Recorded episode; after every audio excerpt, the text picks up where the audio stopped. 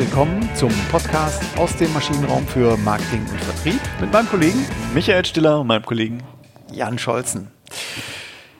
Ja, heute kommt mal so richtig Fleisch an Knochen. Ähm, wir haben die Literatur Literatur sein lassen und äh, wir haben wenig recherchiert, äh, dafür viel mehr in unseren Erfahrungen gewühlt. Ich würde, vielleicht haben wir für unsere Erfahrung viel recherchiert vorher. Ja, genau, das haben wir aber davor gemacht. Genau. Heute geht es um das Thema Markteinführung und unsere Folge heißt Markteinführung gedacht. Genau, wir würden ganz gerne, wir haben uns über, über viele Konzepte ähm, glaube ich, hier schon gesondert unterhalten, meistens dann aber alleinstehend und ähm, ja, also gefühlt ist gerade halt dieser, dieser Trend oder die Frage nach, wie führt man eigentlich äh, neue Produkte ein, wie entwickle ich neue Produkte und wie bringe ich sie dann letztendlich auch in den Markt. Also so ein ganzer Prozess von der Idee bis hin zur Vermarktung, ähm, das ist ja, was viele gerade umtreibt. Wie mache ich das eigentlich? Und ähm, da wollen wir heute auch durchaus an, an, einem praktischen Beispiel und so ein bisschen entlanghangeln, ähm, welche Methoden setzt man da idealerweise ein, ähm, äh, wie haben wir uns das gedacht, deswegen heute auch Markteinführung äh, gedacht. Und ich glaube in der, in der nächsten Woche werden wir dann noch ein bisschen auf die Pain Points eingehen, also bei diesen ganzen Methoden, die wir eingesetzt haben, was ist uns schwer gefallen, was ist uns, äh, was waren Erfolgsfaktoren auch bei unserer ähm, äh, Markteinführung. Genau, und deswegen heißt es in der nächsten Woche dann Markteinführung gemacht. Aber um es ordentlich zu machen, dafür gehört natürlich ähm, eine gute Denkarbeit, eine gedankliche Vorarbeit dazu und die Konzepte, die Erfolgsfaktoren einer Markteinführung, die hatten wir schon mal in der Folge 81 und 82 ähm, ausgeführt und ohne das jetzt nochmal in äh, Breite zu wiederholen, war ein ganz zentraler Bestandteil eben, dass man die eigene Organisation mitnimmt und ähm, die Innensicht definitiv einen großen, ähm, großen Schwerpunkt drauf setzt. Trotzdem das Fundament des Ganzen sind natürlich die Kunden und da fangen wir eben heute an. Wir werden einige Querverweise auch nochmal zu den dann äh, auch literaturgestützten Folgen machen.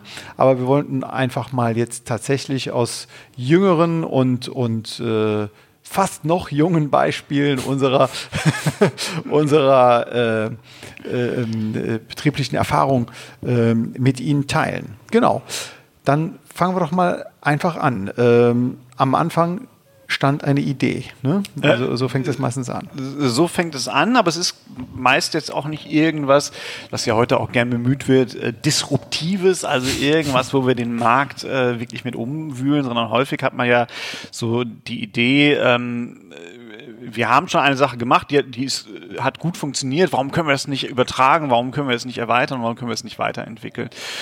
Und was man dabei dann ganz häufig außer Acht lässt, ist, dass es ja bestimmte Gründe gab, warum man diese eine Idee besonders gut umgesetzt hat, weil es ein kleiner abgegrenzter Markt war, in dem man schon bekannt war, äh, weil man Zugang zu bestimmten Kundengruppen hatte, weil man ähm, vielleicht Ideen hatte, die ähm, vielleicht mittlerweile rechtlich überholt sind, mit denen man halt immer noch gut im, im, in bestimmten äh, Situationen agieren kann. Und die Basis dabei ist dann wirklich zu sagen, wir müssen vielleicht unsere Idee nochmal neu, neu denken und wir müssen die nochmal von Grund auf neu äh, konzipieren und zwar aus der Kundensicht heraus. Genau, vielleicht nochmal einen Schritt zurück. Ähm, auch das hatten wir schon mal gemacht, die sogenannte Ansoff-Matrix als schöne äh, Ausgangspunkt, wo man eben äh, mehrere Möglichkeiten hat. Also Vier-Felder-Matrix, ganz klar, das bestehende Produkt und mögliche neue Produkte auf der einen Achse und dann bestehende Kundengruppen und neue Kundengruppen. Und dann hat man vier Felder. Wenn man sich in dem eigenen bisherigen äh, Saft dort schmoren möchte und etwas mehr vom Kuchen haben möchte, dann, dann nennt man das eben äh, Marktdurchdringung, äh, ne? so heißt es. Äh, und dann Marktentwicklung wäre, wenn man neue Kundengruppen sich erschließt, Produktentwicklung, wenn man neue Lösungen anbietet und Diversifikation dann eben, wenn man, wenn man breiter geht. So, aber wir sind jetzt heute, haben zwei Möglichkeiten ne? und ich denke mal, das ist schon sowas wie, man, man möchte wachsen, man möchte möglicherweise auch profitabel wachsen, so kenne ich es von GE und ähm, dann bietet sich eben etwas an, dass man ausgehend von dem Kern äh, den ich heute schon anbiete, etwas weiterentwickeln. Ja, das ist für mich, also wenn, wenn man sich gerade so die ganze Start-up-Literatur äh, anschaut, heute sind es ja alles Playbooks, ähm, sind ja keine Bücher mehr, sondern es sind Playbooks, ähm, hat auch seinen Sinn, also ich will das jetzt gar nicht diffamieren an, an der Stelle, aber da, da wird immer ein bisschen so getan, als wenn man immer auf der grünen Wiese anfangen mhm. würde.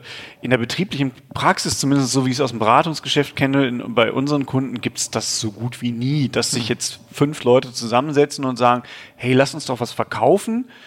Wir wissen überhaupt nicht was, wir wissen überhaupt nicht womit, aber wir denken uns jetzt was aus. Das gibt es ja eigentlich fast nie. Recht selten. Es gibt manchmal so Projekte. Okay, wie dem auch sei. Ähm, also ich glaube, Konsens ist, ist es schon ganz gut, mit irgendwas anzufangen. Können wir es mal ein bisschen konkreter machen? Also wir können jetzt zum Beispiel mal ein, ein Produkt nehmen, ähm, weil es einfach auch eine Projekteinführung war, die, die wir begleitet haben und ähm, wo wir halt durch den Einsatz der modernen Methoden in elf Monaten äh, Time to Market äh, geschafft haben. Und äh, da geht es um das, um das äh, ein schnödes Wärmecontracting. Also es ist erstmal, äh, also in, aus der Energiewirtschaft, äh, Wärme äh, ist das Produkt ähm, und, und da geht es darum, um in Dauerschuldver ein Dauerschuldverhältnis einzusteigen oder dass sie das eigene Angebot ähm, vertraglich auf ähm, in die Breite zu gehen. Ja? Also mehrere Kunden von meinen Verträgen rund um das Thema Wärme zu binden. Genau, es ist das Leasing einer Gasbrennwerttherme, um das mal okay, so ja. auf, den, auf, den, Punkt hm. zu bringen. So, ne, plus die, die, die äh, Gaslieferung ist mit dabei, so das okay. ist so eigentlich das klassische Contracting, hm. ähm, wo meistens, wenn man, wenn man sich so ein bisschen in der, in der Branche umschaut, ist so das Kernargument, hey, dann brauchen Sie die nicht mehr selbst finanzieren, sondern wir übernehmen die Finanzierung. Mhm. Sie haben einfach nur noch eine feste planbare Fee und wir warten das Ding für Sie auch noch. Genau. Gibt es in der Medizintechnik auch, ne? also bei Computertomographen äh, eine, eine monatliche Rate und da ist alles drin. Genau. Oder vieles, ne? genau. Also, so, jetzt ist es nur die, die große Frage, wenn, wenn man das äh, als, als Energieversorger in seinem Heimatmarkt gut hinbekommt, ist mhm. es schön. Nur wenn man andere Kundensegmente vielleicht auch außerhalb des Heimatmarktes sich erschließen möchte, wäre ja immer die Frage, wieso sollte das jetzt einer von mir kaufen? Genau, und mit Kundensegmenten meinst du damit jetzt irgendwie regionale Postleitzahlen äh, oder meinst du damit bestimmte mal, Nutzergruppen? Ja, vielleicht einfach mal Nutzergruppen, die mich nicht als Stadtwerk kennen. Ah, okay. Hm? Ne, das ist hm. ja, ich, klar, die Stadtwerke Marken, die sind halt tief ver verankert, ja. ob es hier die Rheinenergie ist oder ob es die Stadtwerke Münster sind. Hm. Ähm, das sind alles Namen, die kennt man, wenn man in den jeweiligen Kommunen oder Gemeinden oder, oder auch Kreisstädten wohnt, dann kennt man diese, diese Namen. Also vor Ort sind die weltbekannt. Vor Ort sind die weltbekannt und in der Tat haben die in aller Regel eine höhere ungestützte Markenbekanntheit als Coca-Cola. Was völlig. Eine höhere? Ja. Krass. Ne? Also das ist, äh, ja. das, das kriegen die dahin. Hm. Wenn man drei Städte weitergeht, drei Kommunen kennt, weitergeht, kennt, kennt die kein Mensch mehr. So. Also keine Streuverluste, alles richtig gemacht im Marketing. Okay, aber wir schweifen ab. Äh, ähm, also, wie habt ihr angefangen? Also ihr habt angefangen, dass ihr ähm, ein, ein neues Produkt, ein Wärmecontracting äh, aufsetzen möchtet und ja, und dann? Genau, und dann haben wir uns die Frage gestellt, okay, äh, warum, warum könnten wir scheitern? Mhm. Das war erstmal so die, die erste Frage, die wir uns in diesem Projekt gestellt haben. Warum könnten wir scheitern? Und wir haben halt viele Möglichkeiten gefunden, warum wir scheitern könnten. Mhm. Äh, das Interessante dabei ist, das fällt uns auch deutlich leichter, als die Idee zu, zu, zu denken, warum können wir gewinnen? Ja, oder absolut. warum mhm. können wir Erfolg haben? Und ähm, über diesen Ansatz sind wir schon mal dahin gekommen, wo wir gesagt haben, was können wir alles nicht machen? Warum äh, sollten wir Dinge nicht tun? Und wir sind ganz schnell zu dem Punkt gekommen, dass wir gesagt haben, wir brauchen Kundengruppen, wir brauchen eine Idee, die nicht mehr abhängig ist von unserer Marke, die nicht mehr von unserer Markenbekanntheit abhängig ist. Und in diesem ganz besonderen Fall ist es ja so, Contracting, jedes Stadtwerk bietet Contracting an. Jedes Stadtwerk kann das auch. Es gibt also keinen kein Wettbewerbsvorteil. Und das war für uns auch nochmal eine Riesenfrage zu sagen, okay, wie können wir denn einen Wettbewerbsvorteil generieren? Na, das muss jetzt nicht unbedingt die äh, sagen umwobene Unique Selling Point, äh, der Unique Selling Point sein, aber es muss zumindest mal ein Selling Point sein. Also wie kriegen wir einen, einen Verkaufsargument hin? Ganz genau. Also ähm, finde ich gar nicht so schnödig. Das ist, glaube ich, genial. Also es, es gibt viele Buchhändler äh, oder auch Online-Händler und dann gibt es einen großen, der ist einfach zu bedienen und da, der hat das geschafft durch äh, wenige Klicks und durch Hinterlegen von Zahlungsmitteln und das funktioniert. Das ist äh, nun alles andere als Raketenwissenschaft, aber es funktioniert. Also von daher gehört, finde ich, dazu schon sehr viel. Ähm, das zum Fliegen zu bringen. Äh, genau, so, ne, das, das ist so der, der eine Punkt. Jetzt hatten wir in dem Fall auch noch mhm. eine Basis, wo wir wussten, okay, wir brauchen eine bestimmte Konfiguration, die kommen okay. nur in bestimmten Kundengruppen vor. Ne, also äh, aus, aus der Basis heraus konnten wir zumindest auch schon mal Kundengruppen einschränken, wo wir sagen, ähm, passt oder passt nicht. Wie sah so eine Kundengruppe aus? Also seid ihr da mit Persona-Konzepten rangegangen oder seid ihr noch klassisch mit einem Segmentierungsansatz? Der erste Schritt war ein klassischer Segmentierungsansatz. Okay weil wir gesagt haben, damit wissen wir zumindest, was für eine Anlage wir verkaufen hm. wollen, ah. äh, wo, wo, wir einen wirtschaftlichen Erfolg mit haben. Wir wussten zum Beispiel, wir, es macht für uns keinen Sinn, in Einfamilienhäuser reinzugehen, mhm. weil diese Anlagen kriegen wir wirtschaftlich nur schwer vernünftig abgebildet. Also mehr Familien. Also mussten wir mehr Familienhäuser mhm. rein. So, wir wussten, äh, wir haben eine hohe Konkurrenz, wenn wir, wenn wir an die großen Wohnungsgesellschaften gehen wollen ein stark äh, Red Ocean Markt, ne? also ja. wenn wir immer diese klassische Blue Ocean oder ja. da, wo die Haie schon die, mhm. die, die, die, die Beute zerreißen, da sind wir im, im blutigen Ozean, im roten Ozean, äh, da wollten wir nicht rein. Also haben wir uns ein Segment gesucht, wo wir gesagt haben, okay, das wird nicht so bedient, bespielt gerade. Mhm. Trotzdem hatten wir immer noch keinen Wettbewerbsvorteil. Und jetzt kommt der Persona-Ansatz. Okay.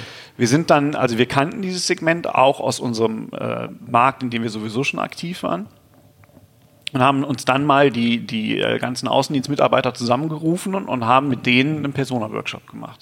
Ein? Nein, es waren mehrere. Okay, ich dachte schon gerade. Weil das ist ja nun echt viel Arbeit, ja. Also um da auf die Relevanten zu kommen, wie viele sollen es dann sein? Oder äh, die sind sich ja nun auch nicht alle einig. Äh, jedes Vertriebsgebiet äh, steht ja für irgendwas Besonderes, so kenne ich es zumindest. Ähm, wie habt ihr da den, den äh, Konsens gefunden? In der Tat sind wir, äh, wir haben vier, vier Halbtages-Workshops gehabt. Oh, also es war trotzdem noch ziemlich effizient. Mhm. Ähm, wir, wir, sind ganz klassisch hingegangen und haben gesagt, so schreibt uns mal alle typischen Kunden auf, die euch so in den Kopf kommen. Und das ist natürlich so, ähm, jeder, der mit Außendienstler zu tun hat, der weiß, da kommt ein, ein, ein Wust ja. an Ideen. Wir haben das halt, äh, das war noch, noch vor der Digitalisierung, ne? da waren wir, standen wir noch am, an, der, an der Metaplanwand ja. und, und haben Post-its geklebt ähm, und haben erstmal Ideen gesammelt und da sind wir unser Double Diamond. Der ein oder andere Hörer denkt. Äh, Schöne Grüße an René Welter von ja, genau. Publicis Pixel Park. Äh, wir haben erst viele Ideen kreiert und sind dann aber wieder in die Verdichtung gegangen, als wir gemerkt haben, okay, jetzt haben wir, haben wir so viele mögliche Persona Typen oder typische Kunden, die da aufgezählt wurden, dass wir dann halt mit einem äh, in der Wissenschaft würde man jetzt sagen, Cluster and Sort Verfahren. Also ja. wir haben dann einfach die Kärtchen mal zusammengelegt und haben gesagt, okay, was wäre denn so typische so, ein, so ein Idealtypus und haben gesagt, wir wollen auf maximal fünf kommen. Wir sind in dem okay. Fall sogar auch auf fünf gekommen. Okay, also ihr habt euch da schon ein klare äh, Ziel ausgegeben, wie viel sollen es dann werden. Welche Kriterien haben dann eine Rolle gespielt oder äh, waren die Kriterien unterschiedlich wichtig? Also ich weiß nicht, Nutzungsverhalten, Persönlichkeitsstil, ähm, ähm, Interesse für, für, äh, für das Thema Wärme. Also wir haben teilweise kommen dann natürlich, äh, was bleibt uns präsent im, im Geiste, sind immer die Extremtypen. Mhm. Ähm, und wir haben dann schon häufig hinterfragt, da, wo wir gesehen haben, wir haben so ein Cluster, da, da waren aber halt nur drei oder vier von diesen, von diesen Post-its äh, drin in, in dem Cluster, haben wir schon gefragt, wie oft kommt dieser Typ vor? Und das haben wir schon sehr penetrant dann auch nochmal mhm. hinterfragt. Und dann häufig, ja, das ist hier der, der Peter Müller, äh, ne? und dann ist es aber noch der Joshua, der, der hat es auch, aber ansonsten kommt das nicht so vor. Und das waren so Personentypen, wo wir gesagt haben, okay, wir machen ja nichts für die Randgruppe, sondern wir wollen ja möglichst große Kundengruppen äh, genau. ansprechen. Und das war unsere, unser Kernkriterium erstmal an, an, bei der Geschichte. Ansonsten war uns halt sehr wichtig, dass wir ganz klassisch, so wie wir es bei der Segmentierung auch machen würden, dass wir ein, ein, ein grobes Wesensbild erstmal hinbekommen, was in sich geschlossen ist, aber möglichst stark abgrenzt zu den anderen Gruppen. Mhm. Also das gehört alles noch zur Denkarbeit. Also, ähm, ne? also warum scheitern, Selling Point bestimmen, Kundentyp ist, glaube ich, das äh, Kundentyp oder Persona ist sicherlich das Aufwendigste. Hört sich zumindest für mich jetzt so an. Ja, zumal wir bei der Persona dann schon wirklich sehr tief reingegangen mhm. sind. Also wir haben dann die nächsten Workshops, nachdem wir die, die, wir hatten unsere fünf Personas gefunden und dann sind wir wirklich in, in so eine sogenannte Empathy Map reingegangen und haben uns überlegt, äh, was treiben die denn so? Was machen die in ihrer Freizeit? Was machen die beruflich eigentlich? Welche Marken finden die super? Welche Autos fahren die denn eigentlich? Ähm, äh, wie unterhalten die sich? In welche Kneipen gehen die? Ähm, alles das, um halt immer besser uns in diese Persona-Gruppen rein zu versetzen und sind dann natürlich auch irgendwann zu diesen interessanten äh, Punkten gekommen ist, wann würden die denn kaufen? Äh, was sind deren deren Probleme, was sind deren Pain Points, äh, woran haben die Spaß, was würde denen richtig Freude bereiten. Da funktioniert, also wenn ich mal hier kurz ein, äh, reingrätschen darf, da findet schon sowas wie ähm, ein Bezug jetzt zu meinem, zu meiner Lösung, zu meinem Produkt statt, oder? Dass genau. ich dann versuche zu, zu schauen, okay, äh, was ist der ein möglicher Kauf- oder Verwendungsanlass? Ähm, äh, was stört mich mit meiner aktuellen Lösung? Wo könnte ich da ne, überhaupt ein Interesse haben, etwas Neues, was Besseres zu kaufen. Genau, das, das war genau das. Wir okay, haben uns verstehe. dann aber auch, also nicht jetzt nur in dem Fall ganz speziell auf Wärmelösungen fokussiert, sondern wir haben schon gesagt, ähm, was sind deren wichtigsten Punkte in deren Geschäft, in ihrem, in ihrem Vermietungsgeschäft? Weil wir ja, ja gesagt haben, wir wollen genau, halt auch mehr, mehr Familienhäuser. Hm. Ne, was treibt die um? Äh, ist es Ärger mit den Super. Mietern? Hm. Ähm, äh, ist es die Abschreibung? Ist es Finanzierung? Ist hm. es Ge äh, Geld eintreiben? Sind es Fragen beantworten? Hm. Ist es Wasserhahn wechseln? Okay. Also was treibt die halt wirklich um? Das, das war schon halt so ein, so ein wichtiger Punkt. Und auf dieser Basis und wir sind wirklich noch alles noch auf dem Reißbrett, da ist noch nichts irgendwie verprobt worden, ähm, haben wir dann halt auch immer wieder mit den, mit den Außendienstmitarbeitern, dann aber auch noch andere Stakeholder mit reingeholt und habt, haben immer wieder nachgefragt, könnt ihr euch mhm. vorstellen, dass es diesen Typen gibt? Mhm. Äh, ne, und das haben wir dann aber auch eher in so einem interaktiven, wir haben dann keine Workshops mehr gemacht, sondern haben das in eine Runde gegeben. Wir haben dann, äh, sind dann auch irgendwann digital umgestiegen und, und haben halt, wir nutzen äh, bei Effektweit nutzen wir das Tool Miro, äh, miro.com. Das sind halt so virtuelle Boards, die man erstellen mhm. kann, haben dann die Leute freigegeben, haben gesagt, hier klatsch nochmal, also pack doch nochmal ein Kärtchen drauf, was denkt dieser Mensch, was denkt er nicht, äh, passt das, passt das nicht, also gibt eine Bewertung ab, ja, nein. Mhm. Und haben so diese, diese Personas immer weiter verfeinert und sind dann halt auch irgendwann in Richtung Customer Journey gegangen und haben gesagt, so. Ja. Äh, habt ihr da zwischendurch mal, mal einen äh, also Realitätscheck gemacht mit, mit, mit äh, echten Kunden, mit echten potenziellen Kunden? Ähm, das, war, das war Phase 1, war erstmal wirklich nur intern. Ja. Wir wollten eine grobe Idee haben. Inklusive Customer Journey, sorry, da bin ich gerade. Inklusive rein. Customer Journey. Alles klar, okay. Hm? Auch das haben wir uns hm. überlegt und sind dann aber hingegangen und haben das mit einem, mit einem Dienstleister, äh, haben wir uns äh, Termine besorgt, wo wir gesagt haben, jetzt sprechen wir wirklich mal, also das waren gar nicht viele, ich glaube, wir hatten 30 Kunden oder, oder 40 hm. Kunden oder potenzielle Kunden, äh, haben, wir, haben wir angerufen und sind das mal mit denen durchgegangen. Ja und haben das mit denen besprochen. Wir haben und das ist jetzt so ein bisschen diese Agilität dabei auch. Wir haben aber parallel auch schon angefangen, mal so an Prototypen zu basteln. Auf der Basis, mhm. wo wir diese Persona hatten, ja. diese Customer Journey haben, haben wir uns überlegt, was könnte denn für die interessant werden mhm. und haben das jetzt mal in, in eine, eine, Produktskizze gehabt. Also wir haben jetzt keinen keinen Vertrag gehabt, sondern wir haben einfach nur, können Sie sich vorstellen, einen Anbieter, der das und das und das anbieten würde. Mhm. Mhm. Und haben das mit in diese, diese Befragung reingenommen, mhm. um da auch schon mal so das erste Prototyping abzuklappern. Hm, äh, passt das oder passt das nicht? Also geht schon dann, ja genau, in Richtung äh, Entwicklung, Lösungsentwicklung, Prototyping. Genau. Schön. Hm? Das war, wir haben in dieser Befragung, um möglichst schnell zu sein auch und effizient zu sein, haben wir sowohl Personas abgeklopft, hm?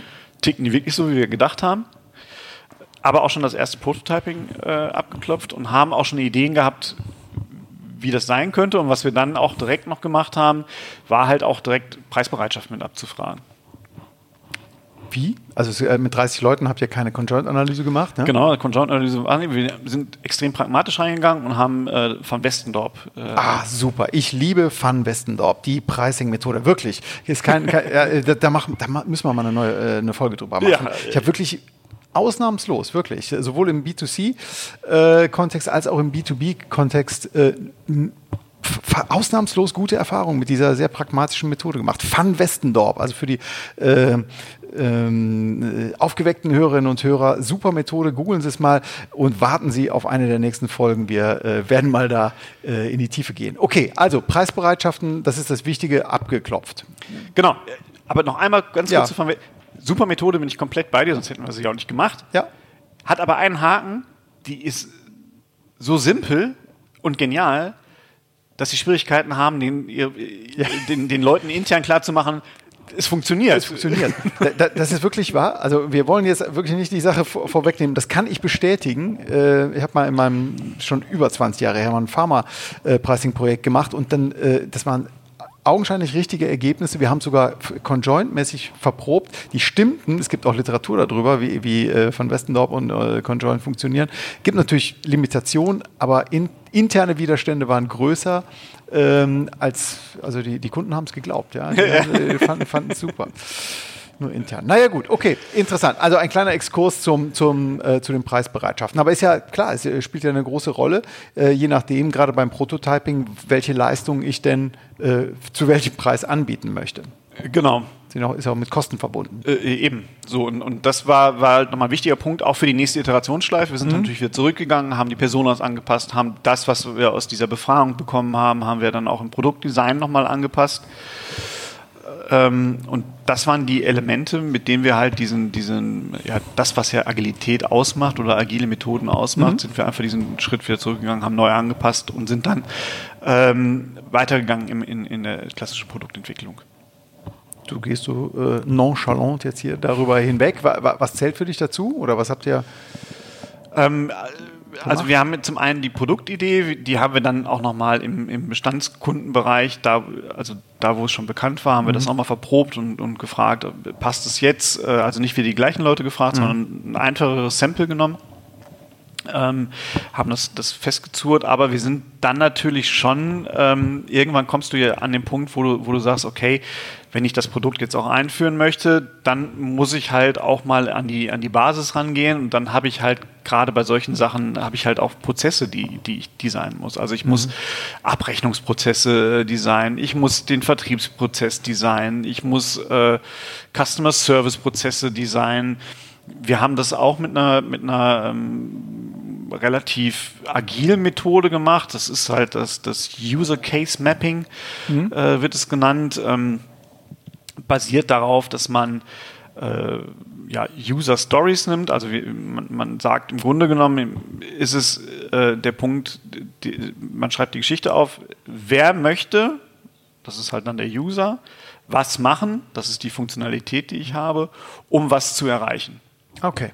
Das ist so Sag mal jetzt ein Beispiel hier. Äh, das ist jetzt ein, äh, der möchte den, den, äh, den Stand ablesen oder der möchte einen Vertrag. Äh, das kann zum Beispiel sein, der Key Account Manager äh, möchte die Stammdaten des Kunden aufnehmen, okay. um äh, danach ein Mailing zu verschicken. Alles klar. Mhm. Oder um den Vertrag anzulegen. Mhm. Das wäre so ein typisches Punkt. Und wenn man das halt durch alle, durch alle typischen User Cases mhm. durchdekliniert, kriegt man ein wunderbares Dokument, mit dem man dann letztendlich auch einen IT-Dienstleister briefen kann, der sowas umsetzen kann. Mhm.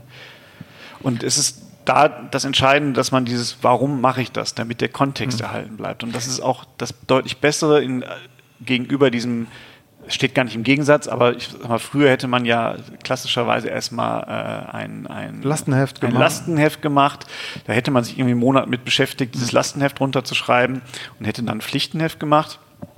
Dadurch, dass wir über dieses ähm, User Case Mapping gegangen sind, konnte man da auch agil mit dem Dienstleister sagen, der hat uns dann ganz klar gesagt, haben wir verstanden, haben wir nicht verstanden, könnt ihr hier nochmal ins Detail mhm. gehen, äh, das müssen wir nochmal äh, refine. Und der schreibt dann quasi die Lösung ähm, zu dem jeweiligen Schritt auch nochmal auf. Ähm, letzte Frage zu diesem User Case Mapping. Wie habt ihr es ähm, handhabbar gehalten? Also wie habt ihr vermieden, dass das in einer Endlosdiskussion äh, endet, dass jeder äh, Prozessschritt, der vielleicht in einem von tausend Fällen nur passiert, äh, gleichgewichtig ist mit einem Prozessschritt, der in, in 20 äh, Prozent der Fällen mhm. passiert. Ähm, ist nicht so einfach. Also das, das eine ist, dass das User Case Mapping äh, mit, dem, mit den User Stories verleitet dazu, die wesentlichen Punkte aufzunehmen. Das ist unsere Okay. Erfahrung. Also man ist gar nicht mehr so und dann habe ich den Telefonhörer abgenommen und habe äh, dreimal Ja. auf die Null gedrückt, obwohl ich nur zweimal musste und dann habe ich mich verwählt und dann lege ich ihn wieder auf. So, das vermeidet es schon Mhm. zum einen, weil man den, den, ähm, die Beteiligten dazu treibt, in, Anwendungs, in Anwendungssituationen zu denken. Okay, also in Top-of-Mind-Anwendungen, ja, Genau. saliente äh, Schritte. Genau, und es gibt äh, ein wunderbarer Ansatz, finde ich, in dieser Methode, ist, dass man einmal einen Baseflow hat, wo man sagt, okay, das passiert eigentlich immer. 90 Prozent der, der Okay. Fälle laufen in Hab ich verstanden. Hm. Genau, und dann modelliert man dazu noch den Alternative Flow, wo man sagt, das sind jetzt halt Ausnahmen, ähm, die passieren dann in so und so viel Prozent der Fälle. Super. Genau. Ja, und, und das sind dann auch die, letztendlich die Grundlagen gewesen, um naja, eine Werbeagentur zu briefen, um, ich habe es gerade schon gesagt, die IT-Dienstleister zu briefen.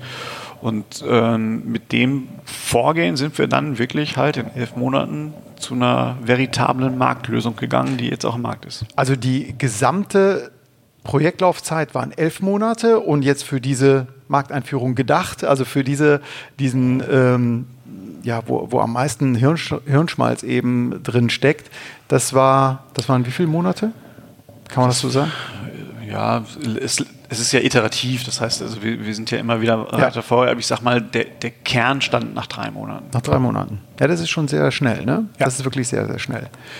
Muss man fairerweise sagen, dass da natürlich jetzt kein äh, Research and Development dah- dahinter steht, Genau. um, um, um, um die, das, das eigentliche, aber also um die, um die Kernleistung neu zu bauen, das war es ja nicht, aber es ist komplett das Paket komplett neu gedacht.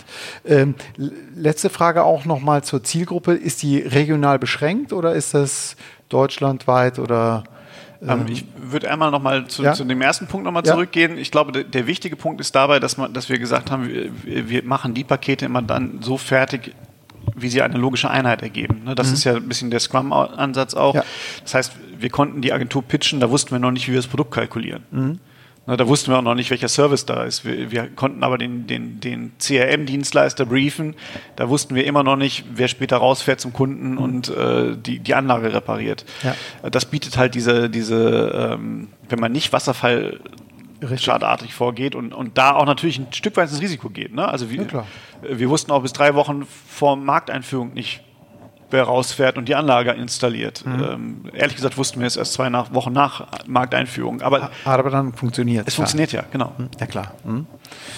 Sehr interessant. Ähm, eine ja, sehr frische, agile, zeitgemäße Methode. Es hat funktioniert. Auch das ist ja schön.